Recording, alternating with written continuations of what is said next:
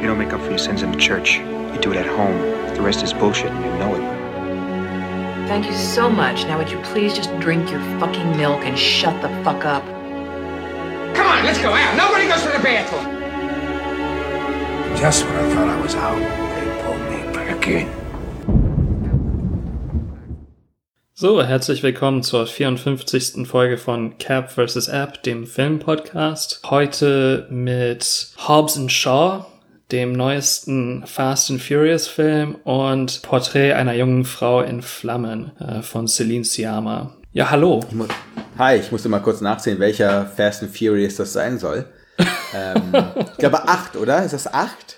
Kann auch sein, dass es mehr, also es kann sein, Oder dass neun? sie zweistellig sind jetzt. Ich glaube neun. Ich glaube, es ist der neunte. ja, Hey, krass. Servus, wie geht's ihr in unserem zweiten Quarantäne-Podcast? Ja, so langsam werde ich verrückt oder habe das Gefühl zumindest verrückt zu werden. Ähm, ich bin seit zwei Wochen wirklich nicht aus dem Haus gewesen. Also kurz zum Laufen natürlich, äh, hier im Park bei uns, aber sonst Basketball musste ich ja aufgeben. In Chicago und New York wird äh, de darüber debattiert, ob man nicht die Netze von den Basketballkörben abmontiert, weil die Leute anscheinend immer noch spielen und nicht verstehen, dass die Bazillen daran hängen können. Ich wusste es auch nicht bis vor kurzem. Als es dann rauskam, habe ich dann beschlossen, dass ich nur noch laufe. Ist doch ein Virus. Ja, ja, genau. Covid ist ein Virus und Bazillen sind Genau. Bakterien. Das sind Bakterien. Ja. ja, ist alles so, jetzt ist ja auch jeder irgendwie so ein zweiter Doktor geworden, ne? Muss man auch ehrlich sein. Ja, also ich bin Doktor für äh, Philosophie, nicht Doktor für Medizin. Und den Titel habe ich noch angehender, nicht bei. angehender Doktor meinst du noch? Angehender Doktor, ja. Ja, ja. Aber entsprechend habe ich ist auch mein Getränk heute. Wir haben vor vor einer Woche äh, Bananen eingefroren und ich trinke gerade meinen Quarantänen-Smoothie mit Banane, Mandelmilch und eingelegtem Ananas. Warum habt ihr die äh, Bananen eingefroren? So auf Halde, zur Sicherheit, oder? Also wir sind wirklich seit zwei Wochen nicht mehr einkaufen gewesen und Ah. äh, die sind halt schlecht geworden und wir Ah, haben die okay. halt eingefroren, damit wir eben Ja. Früchte haben. Aber kann man bei euch noch einkaufen gehen oder sieht's ja aus wie Sowjetunion 91? Also man kann noch einkaufen gehen. Ich weiß jetzt nicht, wie es mit dem Klopapier aussieht oder anderen diversen Leckereien, die die Leute sich aufschnappen. Wir haben halt gewusst, wir wollen drei Wochen nicht aus dem Haus und haben dementsprechend auch eingekauft. Ich bin das Gegenteil. Ich gehe jeden Tag frisch einkaufen, weil ich auch einfach das Bedürfnis habe, einmal so einen kleinen Walk zu machen. Mhm. Und ähm, ich auf frische Lebensmittel stehe. Muss ich auch irgendwie, irgendwie sagen. Das Ja. ist eine Sache, die man, die man jetzt ja wenigstens machen kann. Kochen. Das ist ja so eine Sache, die funktioniert ja noch. Und das Geile ist, die ganzen Köche machen jetzt auch so eine Challenge, ne? Also so Live-Cooking-Challenges, die sich dann gegenseitig so ver verlinken. Deswegen, wenn man so ein paar Köche irgendwie auf Insta oder so hat, kann man immer irgendwas nachkochen, was die da gerade fabrizieren. Ich, heute mache ich was von Roland Trettel zum Beispiel. Das sind so, ja, die kleinen Freuden des Lebens zu Zeiten des äh, Covid-19, wie der äh, belesene Mensch wohl sagt. Hörst du auch diesen Podcast? Der hat hier einen geschlagen, äh, dieser deutsche Arzt, der Der Drosten, klar, der NDR-Podcast zu Corona, äh, Corona Covid-19. Ja, das ist hier in den Nachrichten gewesen. Ohne Scheiß. Ja, Krass. ja. Ja, Habt ihr keine eigenen Podcasts oder Ärzte, die sowas machen könnten? Oder? Ja, Ähm, anscheinend nicht. Ähm, ich weiß auch nicht, wer das wirklich hören würde. Das Problem ist natürlich hier, dass die Hälfte der Menschen überhaupt nicht auf die Experten achten. Deswegen auch unser Fokus darauf, wirklich nicht aus dem Haus zu gehen, um unser Bestes zu tun, damit das eingedämmt wird hier. Das ist Ja. ja Katastrophe, das nimmt katastrophale Ausmaße an. Naja, der Oberexperte ist ja bei euch im, äh, im Präsidentenamt, deswegen gute Idee. gute Idee. Naja, Was trinkst du immer. eigentlich? Das haben wir gar nicht thematisiert. Ja, ich trinke den ganzen Tag. so. Also eine der guten Sachen immer noch, meine Weinpakete kommen noch an. Ich trinke heute auch zwei Weine, weil ich noch den letzten Rest von gestern jetzt noch wegsippeln werde beim ersten Film und mache dann zu Beginn des zweiten Films einen anderen Wein auf. Ich trinke gerade von Enderlon Moll den Einstiegspinot. Ich mag den einfach sehr gerne. Und dann gibt es einen Wein von Katrin Wechsler, eine Scheurebe Silvaner, genannt Fehlfarbe von 2017, weil sie ja eigentlich nicht so natural unterwegs ist, aber das ist ein Wein, der etwas mehr in die Natural Weinrichtung geht. Und Fehlfarbe ist vielleicht auch das Motto für äh, den ersten Film, den wir heute besprechen. Und zwar geht es um Hobbs and Shaw beziehungsweise Fast and Furious Hobbs and Shaw vom Regisseur David Leitch aus dem Jahre 2019. Luke Hobbs, das ist Dwayne Johnson, Dwayne The Rock Johnson, äh, Deckard Shaw, das ist Jason Statham, der eine ist, ja, der eine ist irgendein Agent, ehemaliger Agent. Der andere Typ ist so ein krasser Spy.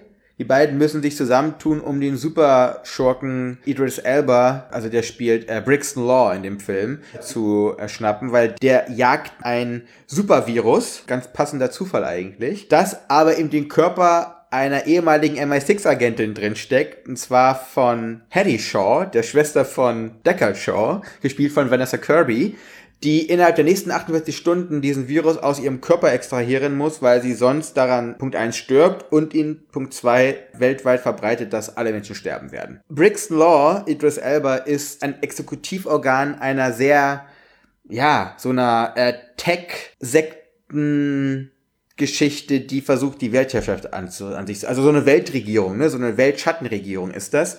Ja, ja, aber das sind auch versucht- Sozialdarwinisten, ne? Genau, die versuchen mit diesem Virus eben die Schwachen von den Starken zu trennen, damit dann eine Superrasse endlich dann, ja, die Weltherrschaft an sich reißen kann. Man merkt schon daran, dass es alles ein bisschen konfus ist. Beziehungsweise eigentlich ist es super einfach. Ja, ja, das, ich wollte schon sagen. Also eigentlich, ähm, Eigentlich ist es super platt. ja, Hobbs und Shaw tun natürlich ihr Bestes, jeden, der im Weg steht, aus der Welt zu befördern, ne? Die haben ja unterschiedliche Herangehensweisen. Ja, ja, aber eigentlich ist das die gleiche Herangehensweise, bloß anders artikuliert. Also der eine ist natürlich ein, ein Berg von einem Mann und schlägt alles klein und der andere hat so Kung-Fu-Moves, die er immer so auspackt. Ist ein bisschen drahtiger, wendiger, aber am Ende ist das Resultat das gleiche. Ja, vielleicht ist es noch wichtig, also das ist ein Film in einem riesigen Franchise, das wie gesagt ist der neunte Film jetzt, das ist auch ein Spin-off aus dem vorhergegangenen Film eigentlich. Also es wird jetzt noch mal so ein Nebenstrang aufgemacht und ich muss ehrlich sein, mein letzter Fast and Furious, den ich gesehen habe, das war Tokyo Drift. Das war der dritte. Vorbereitung darauf habe ich mir nicht alle Filme angeguckt. Diesmal habe ich nicht so viel Leidenschaft du, so da reingelegt komplett alles einmal mir anzugucken, sondern ich habe mich mit den Einträgen, mit den äh, Synopsen begnügt. Und als ich die dann durchgelesen habe, die einzelnen Synopsen, weil es ist super kompliziert. Du hast Fast and Furious, dann hast du Too Fast and Too Furious und dann hast du Tokyo Drift als den dritten Teil und alle weiteren Teile danach, also es bedeutet vier bis acht, liegen zwischen dem zweiten und dem dritten. Das ist ein Spin-off und der neue, der irgendwie jetzt rauskommen soll, der soll jetzt hinter dem Dreier liegen. Folgst du mir noch? Nee, nicht wirklich, aber okay. Nicht wirklich, ne? Das ist eine, und die Stories dahinter sind ja, du hast irgendwelche komischen Undercover-Polizisten, die bei Straßenrennen mitmachen und dann irgendwie Gefühle entwickeln für die Gangster dort. Da gibt es so Verstrickungen dann wieder mit Schwestern und mit irgendwelchen Ehepartnerinnen und irgendwie Rudelbumsen die alle miteinander. Das ist so eine richtig schlechte Telenovela, ehrlich gesagt. Einfach nur extrem langgestreckt mit viel Explosion und mit viel Drifterei in aufgemotzten Karren. Ja, dabei muss man auch anmerken, in den ersten dreien war das ja noch geil, als die in diesen Autos rumgefahren sind. Da wurde wirklich Gedanke und Gefühl darin gelegt, zumindest für die Autos. Weißt du, man hat in gewisse Verfolgungsjagden wirklich investiert. Hier ist diese Liebe irgendwie verloren gegangen äh, bei dem ganzen Geldmacherei, was betrieben wird. Und man hat nicht wirklich das Gefühl, dass David Leach heißt er, sich auch nur ansatzweise für Autos interessiert. Ich meine, ich interessiere mich auch nicht für Autos, aber diese Leidenschaft, die lässt sich ja kommunizieren irgendwo. Ich meine, deswegen ist auch Tokyo Drift für mich der, der absolute Favorit in dieser Serie, weil er seine, seine Materie einfach versteht. Hier, was ist eigentlich die Materie dieses Films? Es hat nichts mehr mit Autos zu tun, also mit Geschwindigkeit eigentlich gar nichts mehr, mit Furious auch nicht wirklich, weil die Typen einfach mit so einem selbstgefälligen Lächeln eigentlich so durch die Welt wandern und Köpfe einhauen. Es fehlt dieser Serie eigentlich ein USP, so wie ich das sehe. Das ist die große Frage, die ich mich die ganze Zeit gestellt habe, als ich das ge gesehen habe. Ähm, was ist dieser USP? Sind es nur diese Chase-Sequenzen? Ist es nur diese Explodiererei, die es überall gibt? Mein Hauptproblem, es geht ja um den Weltuntergang hier und es geht ja eigentlich um nichts. Also da steht ja nichts auf dem Spiel. Die Welt steht auf dem Spiel, aber es kümmert mich gar nichts, weil grundlegend die ganzen Figuren, wenn man sie überhaupt so bezeichnen will, sind hier eher so Jump-and-Run äh, Skizzen eher, Mhm. die sich manchmal durch die Gegend kämpfen müssen und am Ende in Samoa landen. Und Ja, sie haben eigentlich mehr mit äh, so Non-Player-Characters aus äh, Videospielen gemeinsam. genau, Als, äh, so Sonic the. Hedgehog oder sowas, weißt du? Ah, Gibt auch gerade einen Film im Kino. Oder gab es im Kino. Ich bin ja ein großer Freund von niedrigschwelliger Unterhaltung, weißt du? Ich bin ja nicht derjenige, der mit seiner Pfeife und seinem Monokel hier sitzen muss, in seinem Ohrensessel und dann irgendwie nur Tarkovsky gucken muss, weißt du? Mhm. Das bin ich ja nicht. Aber ich frage mich, wer braucht das? Weil das Ding dauert auch nicht kurz. Also ich habe mich, als ich dann in der Mitte mal aus Zufall mal auf die Leiste unten geguckt habe, bin ich erschrocken, weil erst die Hälfte vorbei war und es hat sich schon angefühlt wie drei Filme. Weißt Ja. du? Und das ist das Krasse dabei, dass eigentlich so viel passiert und es ermüdet eigentlich nur noch, weil es steht auch nichts auf dem Spiel, du sagst es. Äh, Jason Statham, Dwayne Johnson, Idris Elba, die machen alle ihren souveränen Job, auch Vanessa Kirby. Die spielen alle so ihren Charakter oder, ja, Spielcharakter ein bisschen. Die Personas, die sie, die sie. Richtig. Die funktionieren für sich ganz klein eng genommen. Es gibt zwei, drei schöne Dialoge zwischen Hobbs und Shaw, die finde ich persönlich ganz amüsant. That's it. Und der Rest ist einfach nur extrem langgezogenes, wie Kaugummi langgezogenes Action-Adventure-Play. Ja, das andere, was bei dieser Serie so im Nachzug der vierten bis achten Filme so hervorgetreten ist oder erschienen ist, ist dieser, diese ähm, Fixierung auf glatzköpfige Männer. Ist dir das aufgefallen? Also, Vin Naja, aber Diesel- Vin Diesel hat schon The früher eine Rock? Rolle gespielt. Ja, ja, das stimmt. Aber er sah damals nicht so cartoonhaft aus. Mittlerweile ist er auch so ein äh, Muskelpaket geworden. Vin Diesel, The Rock, ähm, Jason Statham, Idris Elba auch glatzköpfig in diesem Film. Ähm, Naja, oder ganz, ganz kurze Haare. ist, das, ist das der neue Schönheitsstandard? Ist da, ist da was passiert? Ist das ein, ein, ein besonderer Fetisch, der sich hier gibt? Ich meine, wenn man sich anschaut, was sonst so als äh, Schönheitsstandard in Hollywood angesehen wird, Ryan Gosling ist nicht gerade, er ist ein bisschen schmächtig, oder? Also es sind, scheinen so zwei Extreme zu geben. Entweder so gute Haut und äh, schöne Haare oder äh, eben 500 Muskeln. Pfund stemmen können. Ja. ja. Ich, ich frage mich die ganze Zeit, was muss passieren, ehrlich gesagt, damit das ein enjoyable Franchise wird, weißt du? Was muss passieren, damit es mal selber ausbricht? Ich, weil ich sehe hier gerade, ich gucke ja die beiden Filme heute wieder lautlos nebenher. Ich sehe gerade halt, wie dieser Chase da ist innerhalb dieses Atomkraftwerks, wo dann äh, äh, The Rock irgendwie in diesem Riesentanker drin sitzt. Das Gegenteil von Fast eigentlich. Was muss passieren, damit, also damit es halt mal, damit es geil wird? Weißt du? Ist es vielleicht sowas wie Ryan Gosling besetzen? Einen schmächtigen Dulli, der so, äh, wo so schmächtig ist er gar nicht, aber im Vergleich jetzt zu The Rock ist aber jeder schmächtig. Ja, das Ähm, stimmt. Ja, das habe ich mit meinen Mitbewohnern besprochen und mir ist aufgefallen, es gibt so gut wie keinen Shot, äh, Shot, Countershot oder Schuss gegen Schuss, wo man irgendwie die Konsequenzen sieht von dem, was da drum, um ihn drum herum passiert. Also äh, man sieht nie einen Zivilisten, der schockiert zusieht, wie die äh, die Stadt kurz und klein schlagen.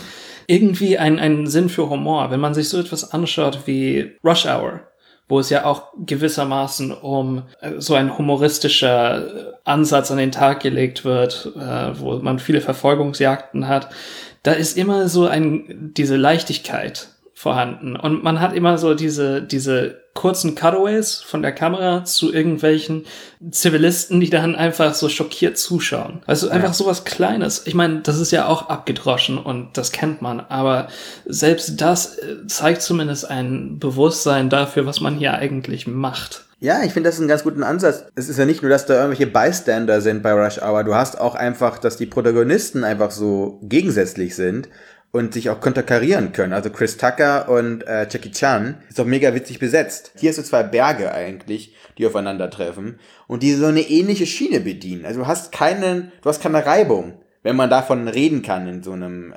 Mega-Franchise, weißt du? Weil Ja. es geht ja genau darum, dass Blockbuster eben nicht Reibung erzeugen, grundlegend, damit sie eben von Massen geschaut werden können. So diese, diese intranarrative Reibung fehlt komplett. Und die wird nicht ersichtlich innerhalb dieses Films. Deshalb ist es eigentlich so ein, mehrere Berge schieben sich von A nach B. Und wir alle wissen, dass B nicht bedeutet die Apokalypse der Welt. Aber keine Angst, es wird einen Stinger geben, in dem es die nächste weltbedrohende Super-GAU-Geschichte geben wird. Einfach mal die Erde scheitern lassen, weißt du? Einfach mal sagen, fucking, The Rock und Jason Statham schaffen es nicht. Du, so. Alle Samoaner werden einfach gekillt. Weißt du so? Und wir kriegen eine neue. Tech- techno-faschistische äh, Weltdiktatur. Ja, Mann. Warum denn mal nicht? Weil es kann nicht immer sein, dass wir gähnen daneben gucken, während da irgendwie der gesamte Frame explodiert und wir ganz genau wissen, es wird, es ändert nichts irgendwas. Ja, und dann vor allem, die Typen tauschen halt, also, wo du jetzt gesagt hast, dass es keine Reibung gibt, natürlich nicht, weil sie sich einfach gegenseitig äh, Peniswitze erzählen. Oder beziehungsweise nicht mal Ja. Witze. Das sind nicht mal Witze. Das sind dann äh, einfach, wer hat den längeren auf zwei Stunden erstreckt. So, ich weiß, also, ich weiß nicht, wir, normalerweise empfehlen wir auch nach einem Film. Ich weiß nicht. Oder empfehlen nicht. Empfehlen nicht. Richtungen. Das Ding ist halt, man weiß generell, worauf man sich gefasst machen muss, wenn man sich in einen Film setzt, der Hobbs and Shaw heißt und der als neunter oder achter Film in einer Franchise-Serie erscheint. Für mich war das so, ich habe das ja Ding, ich habe das Ding ja auf den Plan gebracht, weil ich wie gesagt nach dem dritten nichts mehr gesehen habe. Dann kommt auf einmal sowas dabei hinaus. Ich würde diesen Film nicht empfehlen, klipp und klar nicht empfehlen. Also ich kann bis zum dritten reden, die kann man alle gucken, aber dann wird's irgendwie Ich frage mich, wie die gealtert haben. Ich habe die seit Jahren nicht mehr gesehen. ja, vielleicht ist das eine gute Idee. Guckt euch die alten Fast and Furious an, wir machen sie auch. Also Tokyo Drift, Alter, die Teriyaki Boys, ich habe das von ich habe das hoch und runter gehört, ne? Ja, ja, klar, das war. war genau unsere Generation. Ja, als wir noch alle unsere Baggy Pants anhatten, unsere Bandana-Scheiße um den Kopf geschnallt. Alter. Ich glaub's nicht, Mann. Jesus Christ. Äh, kommen wir äh, am besten zu Porträt einer Frau, einer jungen Frau in Flammen. Ja, warte, ich mach mir kurz einen neuen Wein auf. Ja, ja, mach. Währenddessen kannst du schon mal uns die Synopsis geben. Ja, genau. Okay, Marianne ist, äh, oder Marianne, besser gesagt, ich habe das sehr deutsch ausgesprochen gerade, äh, ist Malerin und sie bekommt den Auftrag, Eloise zu malen. Sie wird dafür nach Bretagne geschickt, ähm, auf eine Insel, wo der Familiensitz von Eloise ist.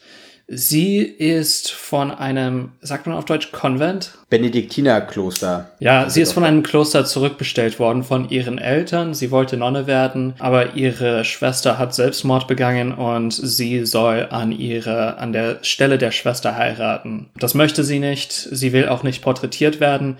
Deswegen wird Marianne aufgesucht, weil sie äh, als Frau nicht auffällt, äh, weil man nicht erwarten würde, dass sie, ähm, Ach so, ich sollte auch erwähnen, dass das alles im 18. Jahrhundert spielt, ne? Das wäre ein wichtiger Punkt.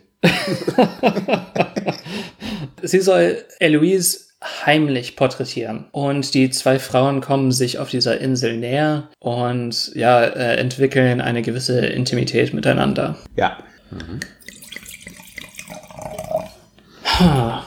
Wo, wo, wo fängt man da an? Erstmal muss man sagen, ist ein krasser Kontrast von unseren Filmen. Ja. Ich muss ganz kurz, ich bin ganz ein bisschen gerade abgelenkt von diesem Wein, ganz kurz nur. Ich bin schon crank, dass ich da ein Glas gerade habe. Aber gefällt mir. ja. Ich finde auch gut, dass ich den jetzt schon geöffnet habe. Dass er jetzt noch zwei Stunden hat, um richtig zu atmen, auf jeden Fall. Apropos atmen, kommen wir zu dem Film. Der Film, beim Film hat man viel Zeit für Beatmung. Ich würde erstmal die positiven, meine positiven Punkte einfach sagen. Ich glaube, das ist eine Sache, die ist drin. Das, was Celine Sciamma hier macht mit ihrem ganzen Staff, ist visuell beeindruckenden Film uns zu präsentieren. Du hast ganz gewisse Tableaus, du hast eine ganz gewisse Mise en scène, die ist schon sehr eindrücklich. Gerade mit, was sie mit Licht in Innenräumen macht, das fand ich sehr bemerkenswert. Es ist filmisch sehr homogen, also, oder beziehungsweise es ist visuell sehr homogen. Hat mich auch immer wieder äh, also ein bisschen an Malerei des 18. und 19. Jahrhunderts auch erinnert von der Objektpositionierung. Du hast ganz oft, dass im Kader Figuren so zentral positioniert sind. Eine sitzt, eine steht, dann das Licht dazu und ganz oft gibt es diese Fokussierung oder diese Tableaus in der Küche oder in dem Zimmer, wo sie arbeitet. Das sind diese beiden Räume, die vor allem extrem stark eingefangen sind, wirklich von der Kamera und von ähm, ja, dem Mise en scène. Ja, ich finde es auch unglaublich, dieser, dieser Kontrast zwischen Innen- und Außenräume. Also ich hatte jedes Mal das Gefühl, wenn sie rausgegangen sind an die Küste, an diese unglaublich existenziell anmutende Landschaft von Nordfrankreich, um bei unserer Metapher oder ja, Metapher des Aufatmens oder Einatmens zu bleiben, äh, so ein, ein Gefühl von Frische verleiht das. Und ich hatte das Gefühl, immer so aufatmen zu können. Also mhm. auf einmal erstrecken sich diese weiten, ja, Aussichten ähm, und der Horizont ist auf einmal weit, weit nach hinten versetzt in dem Bild.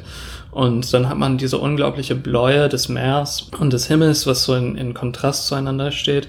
Also einfach unglaublich schöner Film, wo vor allem auch die Kamera von Claire Maton hervorzuheben ist. Also da wissen Leute, was sie tun, auf jeden Fall. Wir haben gerade davon geredet, dass man in dem Film viel atmen kann. Für mich atmet der Film narrativ zu lang. Es ist eine ganz gemächliche Erzählweise. Wenn wir vorher irgendwie von Atem reden oder Atemlosigkeit, das haben wir hier nicht. Wir haben hier keinen existenten Drive. Low-key erzählt. Es geht ja auch genau darum, diese sensitive Beziehung zwischen Marianne und ähm, Eloise irgendwie nachzufühlen, nachzuspüren, auch mit der Kamera. Ja, okay, das, was am Ende des Tages behauptet wird vom Film, also diese Kameradinnenschaft zwischen diesen Frauen, die wir dort haben, dieser, dieser Annäherung, dieser doch tiefgehenden Liebe am Ende des Tages, der wird meines Erachtens überhaupt kein Grip gegeben innerhalb der Erzählung. Das ist für mich ein Problem innerhalb dieses Films. Und der resultiert aus, aus welcher Schwäche genau für dich? Ich finde, dass über weite Strecken in diesem Film es vor allem eine Sache sich manifestiert, eine absolute Emotionslosigkeit und die finde ich sehr anstrengend. Es wird in einem filmischen Ton für mich erzählt. Ja, ich weiß, es geht um sensible, um das sensible Aufspüren irgendwie von diesen Kleinigkeiten, von diesen Codes, die innerhalb auch dieser Beziehungen oder der Beziehungen von Frauen generell in diesem Film uns offeriert wird. Es ist ein Film nur mit Frauen. Es gibt keine Männer in diesem Film, außer Männer, die sie eben an die bretonische Küste äh, schippern oder sie wieder wegnehmen von dort. Also, mhm. es ist da ja niemand.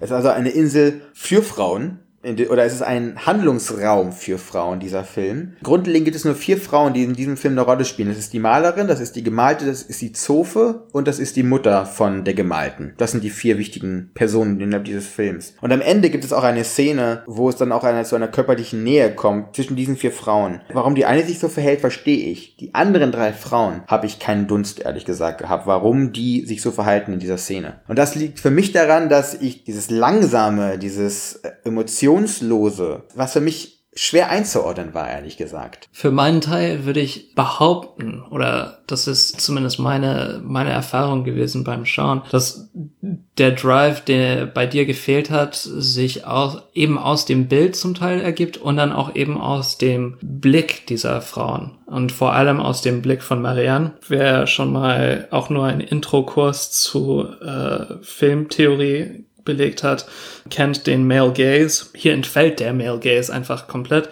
Zum Teil dadurch einfach, dass äh, kein Mann in dem Film wirklich eine, eine Rolle spielt und zum anderen, weil der Film auch von Frauen gemacht ist. Diese Blicke erzählen, wo eben die Handlung oder der Dialog zum Teil nicht diesen Anspruch erhebt diese langsame Entwicklung von äh, einer Beziehung, von gewissen Relationen, fand ich spannend. Was mir dann immer wieder aufgefallen ist, ist die Art und Weise, in der selbst wenn Eloise 10.000 Wörter, ich weiß nicht, äh, hunderte Sätze von sich gegeben hätte, die irgendwie erklären sollen, wer sie ist, hätte das nicht gereicht. Und die Art und Weise, die Ökonomik, mit der das eben umgangen wird hier, fand ich, fand ich interessant. Und spricht auch dafür, dass oftmals in der Kunst man nicht hinter, hinter die Fassade kommt. Es geht dann einfach um die Fassade oder eben darum, dass man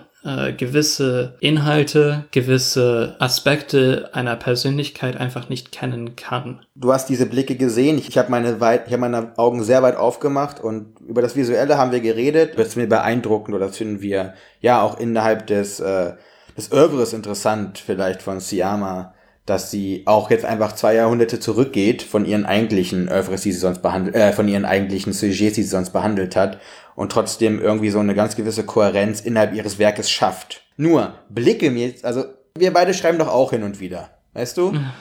Und was wir immer vermeiden wollen, ist, wir möchten was mit Blicken erklären. Das Problem wird dann dadurch evident, wenn wir nicht nur Blicke haben, sondern wir haben hier gesprochenes Wort. Und dieses gesprochene Wort, die Dialoge sind metaphorisch so bedeutungsschwanger, dass es dann diese Feingliedrigkeit, die es ansonsten haben soll zwischen, zwischen diesen Frauen, also dass diese zwischenfraulichen Ebenen werden durch diese platte Metaphorik der Dialoge dann absolut zunichte gemacht. Du hast es ganz witzigerweise jetzt auf die Kunst bezogen, dass es der Blick des Künstlers nur ist. Ja, jetzt kommen wir in schwierige Fahrwässer, zwei Dudes, die vorher Fast and Furious besprochen haben. Das ist ein Film, der als Frauenfilm betitelt wird. Was ist ein Frauenfilm? Ist das dann diese, ich fand es hier am Ende des Tages eine selbstverliebte Feinfühligkeit?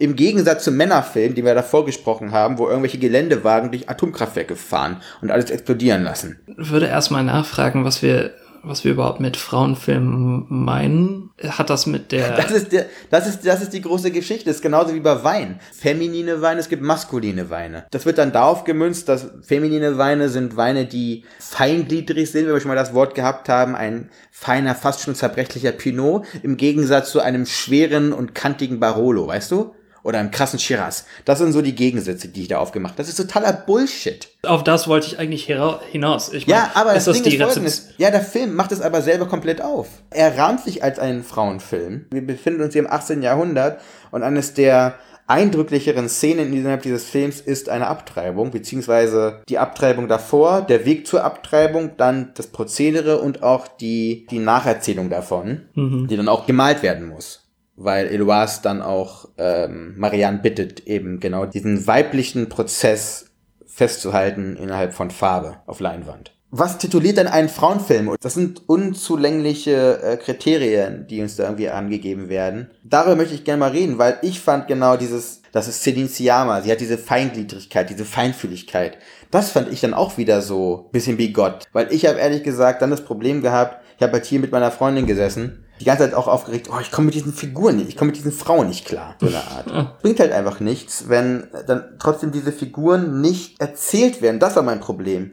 Du, du kriegst diese Figuren nicht erzählt. Wenn das dieser künstlerische Film ist, der uns das nicht, der uns das nicht zeigen will, okay, aber dann muss er sich auch den Schuh anziehen, dass es manche Individuen auf dieser Welt gibt, die dann vielleicht sagen, mir fehlt da was. Mhm. Also wenn es, wenn es darum geht, dass das ein Frauenfilm sein soll, wo, also dieser, dieser Diskurs ist ehrlich gesagt etwas an mir vorbeigegangen. Aber komm mal ganz im Ernst, worum geht es in diesem Film? Ja klar, es ist evident, dass das ein Hauptthema des Films ist, dass es auch in der Besatzung und dem Schreiben und also der Umsetzung des Films selbst äh, ein Thema gewesen ist. Da, da habe ich auch zwei Augen und zwei Ohren, äh, keine Frage. Diese Betitelung Frauenfilm, das ist mir so heutzutage nicht wirklich geläufig. Also ich weiß, dass es ein äh, Perioden gab oder äh, Zeitabschnitte gab, wo Frauenfilm als gängige Betitelung für eine gewisse Art von Melodrama gewesen ist. Sagt jemand noch allen Ernstes dazu, äh, dass das ein Frauenfilm in diesem Sinne ist, also in der, in der Rezeptionshaltung und in der geschlechtlichen Zusammensetzung des Publikums. Das ist vielleicht da, wo ich mich aufhänge. Mit Frauenfilm ist vielleicht auch immer wieder feministischer Film gemeint. Ja, weil ich denke auch an Leute wie, äh, ich meine, für mich ist das nicht ein etwas, wo es zwei Pole gibt, sondern einfach ein Spektrum. Also es gibt Leute wie Catherine Bigelow, die halt unglaublich äh, bombastisches Action-Kino machen. Es gibt Leute wie Angela Schenelek, die halt ähm, ja mehr diese Indie-Schiene fahren. Dann gibt es Leute wie Claire Denis, die überall auf der Landkarte irgendwie zu Hause sind. Das aufzuhalten und zu sagen, okay, das ist paradigmatisch für Frauenfilm in dem Sinne, dass es ein Team von Frauen umgesetzt hat, kann ich nicht wirklich so unterschreiben, zumindest nicht, wenn man sensibilisiert ist dafür, dass es auch andere Frauen im Kino gibt. Erstmal hast du keinen weiteren Punkt zur Narration gesagt. Diesen Grundkonflikt, der eigentlich da drin ist, nämlich, dass wir es hier mit Frauen zu tun haben, die im 18. Jahrhundert innerhalb von gesellschaftlichen Konventionen gegeißelt sind, dass also eine Benediktinerin zurückgeholt werden muss, weil sie das zweitgeborene Kind ist der Familie und nachdem das erste gestorben ist, muss sie eben verheiratet werden, um eben den Hof in dem Sinne weiter auf Trab zu halten. Und dass ein Bild gemalt wird von ihr, damit man das den heiratswilligen Junggesellen zeigen kann, die aus reich begüterten Häusern kommen. Dieser Grundkonflikt wird dann innerhalb eines äh, Feuertanzes, einer Feuerszene mystisch, ja, eigentlich entgrenzt. Für mich hat es den Zeitkontext verloren innerhalb dieser einen Szene. Also dieser Grundkonflikt von der Frau ist mehr als einfach nur das Draufhalten auf eine Künstlerin und zu schauen, ob sie es hinbekommt, ein Objekt, was sich vor ihr bewegt und was sich vor ihr verändert, aus, auf die Leinwand zu bringen. ja, ich meine, kann es ja, kann es nicht beides sein? Da wird es komplett entkoppelt von allem. Das war auch die Szene, wo mir klar wurde, okay, wir befinden uns hier anscheinend auf einer Insel, wo es keinen einzigen Mann gibt. Die spazieren da zur, zur Küste und auf einmal stehen da Frauen ums Feuer herum. Das ist absolut entgrenzt. Hier geht es also gar nicht darum, dass wir jemals einen Konflikt, der in einer Handlung und in einer Handlung innerhalb des Filmes gerahmt wird, sondern das ist in dem Sinne ein Damoklesschwert dieser Gesellschaft, dass es immer genau darum geht, um was ist die Frau innerhalb der Gesellschaft. Und das kann im, 17, im 18. Jahrhundert genauso sein wie 2020. Das ist diese Verbindung, dadurch, dass es eben in der Handlung niemals wirklich aufgearbeitet wird, aber in jedem einzelnen Moment des Filmes eine Rolle spielt, ist es in dem Sinne für mich ein Film, der auf jeden Fall den Blick darauf richtet und darauf richten möchte. Also für mich äh, sind diese Sachen, äh, sie, sie grenzen einander nicht aus oder sie schließen einander nicht aus. Und es geht eben auch darum, vor allem in dieser Szene mit dem Feuer, du sagst, es ist komplett entgrenzt. Ja, klar. Für mich hat das aber etwas mehr von, von diesem Karnevalesken, in dem dann praktisch eine Umpolung erreicht wird. Etwas, äh, ich meine, diese Frauen kommen aus dieser Szene gewissermaßen geändert, oder nicht? Auf einmal ist dieser, dieser Mut da, diese Beziehung auch auszuleben und zu verwirklichen. Ich meine, das ist auch ein Film, der eine gewisse Sensibilität dafür auch hat, dass äh, sau wenige Beziehungen für immer sind. Ne? Also dass das auch ein, ein Film ist, der auf das Vergängliche gerichtet ist, ein Gespür dafür hat, dass die, dass die Zeit vergeht und dass, dass uns sehr wenig bleibt eigentlich von, von dem, an dem wir versuchen, uns festzuklammern. Ja, das ist ein Film, der so kleine Momente der Ekstase nur uns ähm, offenbart. Also wir haben schon gesagt, die Frauen am Feuer, wir haben ein brennendes Bild, wir haben einen Moment des Cembalos, wo die beiden miteinander, äh, da wo sie ihr das erste Mal Musik zeigt in dem Sinn.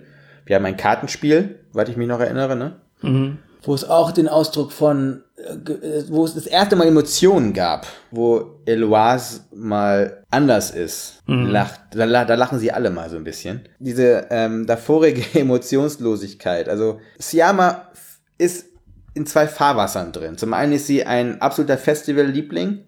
Ich glaube, kann, die ist ja bei jedem Mal kann irgendwie immer mit drin in der Verlosung. Ist jetzt auch nominiert worden oder ist jetzt eingenommen worden in diese Academy Awards äh, League da. Ich vergessen, wie die heißt. Ja, ja. Also großer Name innerhalb des Arthouse-Films. Zum anderen muss sie auch dann immer wieder dieses, äh, diesen, diesen künstlerischen Anspruch des Arthauses irgendwie genügen. Und für mich ist dieser Film ist irgendwie ins Fahrwasser von zwei verschiedenen Motivationen für mich persönlich reingeraten.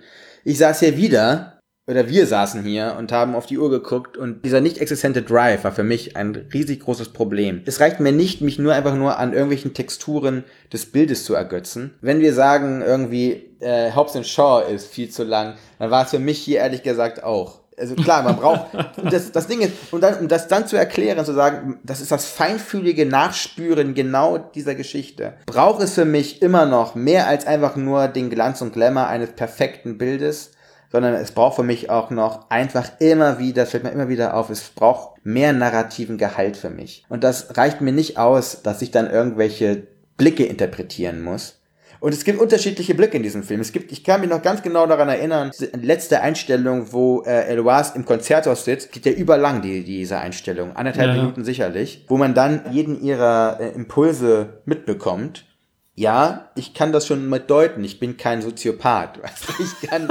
Also, also ich hoffe, dass ich menschlich die Gegenüber interpretieren kann nach Mimik und Gestik. Weißt du so. Das Problem war auch dieses Platte, was wir ganz oft am Wasser gehabt haben. Und da gab es so ein Gespräch. Das ist, war kurz bevor sie baden geht. Da war es für mich so, genau da war für mich dieser Clash sichtbar zwischen diesem Arthouse-Gedanken, immer an der Grenze arbeiten, immer an der Grenze künstlerisch denken irgendwie und aber auch einfach diesen Gefallen und dann in ganz gewissen Normierungen reingehen. Und das war für mich irgendwie so eine Problematik, die mich in diesem Film dauerhaft beschäftigt hat. Und dann, ehrlich gesagt, ich für meinen Teil habe das nicht ganz begriffen, warum ich mich jetzt darum mehr kümmere, als irgendwie um alles andere. Hm. Also für dich geht äh, Siama in Richtung französischer äh, Terence Malick. Nein, nein, nein, so schlimm ist nicht. So schlimm ist noch nicht gekommen. nein, nein. Okay, okay. Siama, wie gesagt, sie hat visuell auf jeden Fall einen Film gemacht, der äh, ja wirklich beeindruckt. Ich sehe gerade eine Szene, wo in der Mitte äh, Marianne steht, die drei Weingläser eingießt. Links von ihr schneidet äh, Eloise äh, gerade Pilze. Rechts von ihr stickt die Zofe ein Taschentuch. Das ist schon einfach elaboriert gemacht. Du merkst da einfach, dass jeder Gedanke dort sitzt. Mein Problem ist, dass ich dann, dann doch wieder mehr den Gedanken des Gemäldes habe. Ich muss mich jetzt darum bemühen, genau wie bei einem Gemälde, das ich betrachte, die Emotionen kümmere dieser starren Figuren auf dieser Leinwand. Da ich denke, dass dieser Film mehr will als einfach nur das. Ich glaube, dieser Film will raus mit diesem Statement, ich habe hier lebendige Figuren erschaffen. Ich habe hier Frauen, Menschen geschaffen, die sich lieben, in einer verteufelten Liebe stecken, weil die Konvention der Gesellschaft sie nicht zulässt, niemals zulassen kann, bis 200 Jahre später, wo wir gerade sind und heute müssen noch Kämpfe gefochten werden. Das war das Problem. Ich habe das nicht gesehen innerhalb dieser Figuren, die mir dort gezeigt wurden. Ich musste diesen Gedankenauftrag selber erfüllen, dass ich dann diese Konflikte oder das alles für mich selber zum Leben erwecke für diese Figuren. Ja, ich würde dann sagen, dass der Film sehr viel erreicht hat. Das kann. Warum? Äh, das war eher als Witz gemeint, aber äh, im Ernst, wenn er diese Gedanken hervorrufen kann, provozieren kann. Es gibt unterschiedliche Gedanken, die man provoziert, finde ich. Also es gibt positive und negative.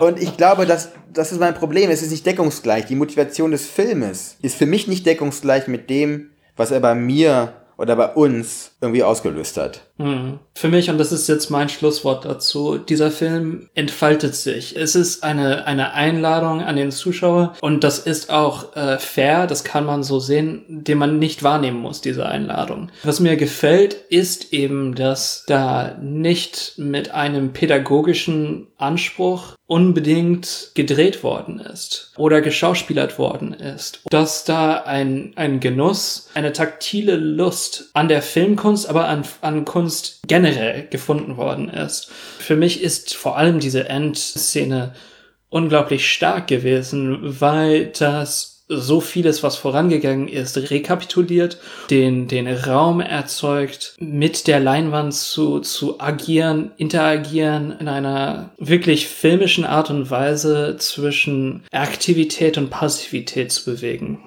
War das, war das zu abgehoben? Das können die HörerInnen für sich entscheiden. ich merke schon an deiner Stimme.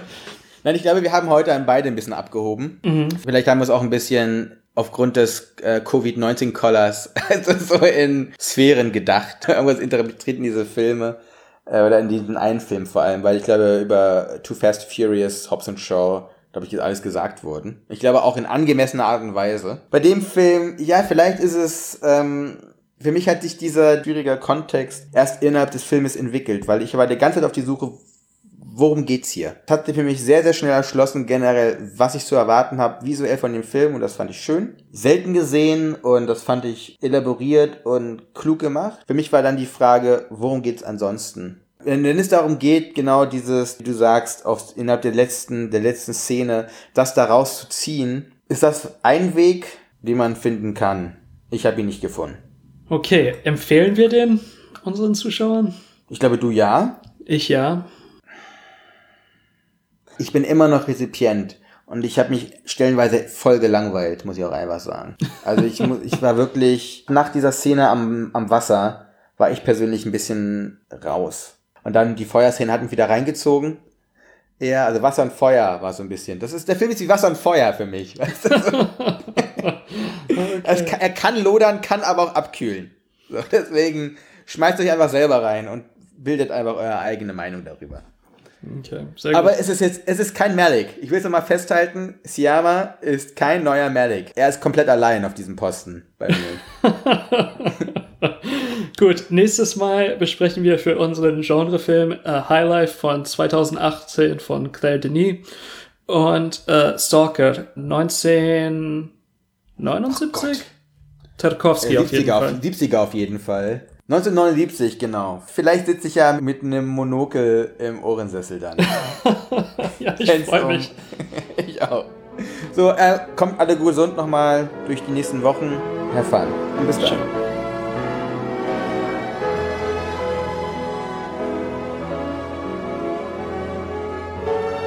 What do you want? You you want the moon? Just say the word and I'll throw a lasso around it and pull it down. Hey, that's a pretty good idea. I'll give you the moon, all right? Just shut up. You had me at hello. You had me at hello. You should be kissed and often, and by someone who knows how.